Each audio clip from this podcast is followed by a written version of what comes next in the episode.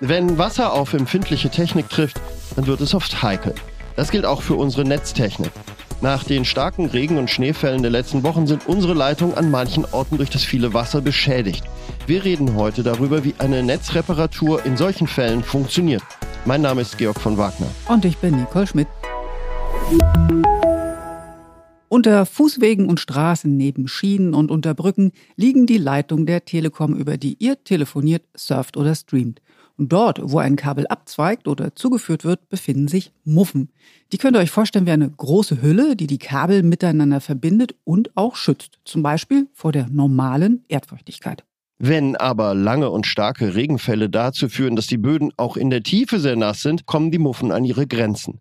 Denn dann steigt der Wasserdruck im Boden, das Wasser dringt in die Muffen ein und die Leitungen werden beschädigt.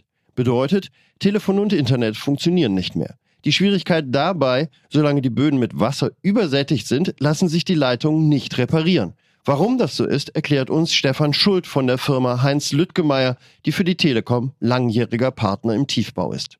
Die Wassermenge im Boden ist so groß, dass der Boden nichts mehr aufnehmen kann, dass das Wasser nach oben dringt, also in Schichten, wo das Telekom-Kabel liegt und dort das Kabel nicht mehr freigelegt werden kann, so dass Wasser immer um und in den Kabeln ist. Also gerade auch Schadstellen mit Wasser dann halt geflutet sind. Gibt es denn keine Möglichkeiten, die Baugruben für die Reparaturen trocken zu legen? Also zum Beispiel durch den gezielten Einsatz von Pumpen?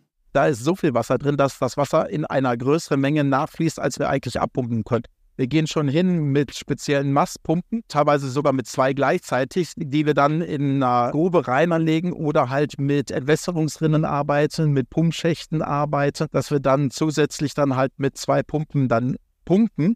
Aber die Menge, die nachläuft, immer noch so groß ist, weil der Boden so gesättigt ist mit Wasser, dass wir da die Mengen gar nicht rausbekommen. Das heißt, bis ihr wirklich nachhaltig reparieren und entstören könnt, müsst ihr auf einen Wetterumschwung warten, dass Regen und Schnee aufhören, dass der Frost endet und die Böden wieder weicher werden. Dann kommt natürlich wieder Wasser nach, aber man muss dann schauen, wie es dann vor Ort an der jeweiligen Stelle aussieht. Das bedeutet, die Reparaturen dauern dann auch länger, als das normalerweise bei unseren Entstörungen der Fall ist. Pauschale Aussagen zur Dauer sind da wahrscheinlich nur schwer möglich ist extrem schwierig, gerade jetzt zur jetzigen Zeit zu sagen, wir werden in zwei Tagen fertig oder in drei Tagen fertig, das ist schwierig. Deswegen, wir fahren los, gucken uns das natürlich sofort an, wenn eine Störung ist. Und äh, wenn es natürlich nicht geht, werden wir sofort kommentieren, damit jeder Kunde weiß, was ist los, warum geht mein Anschluss nicht weiter, warum geht die Entstörung nicht weiter. Woanders, wo es geht, machen wir dann natürlich weiter. Also, ihr seht, die schwierigen Wetterverhältnisse der letzten Wochen gehen auch am Netz der Telekom nicht spurlos vorbei. Wir legen uns bei den Reparaturen der Wasserschäden aber ordentlich ins Zeug. Ihr wisst nun, warum es hier und dort trotzdem etwas länger dauern kann als gewöhnlich. Damit sage ich Ciao für heute. Tschüss, bis zum nächsten Mal.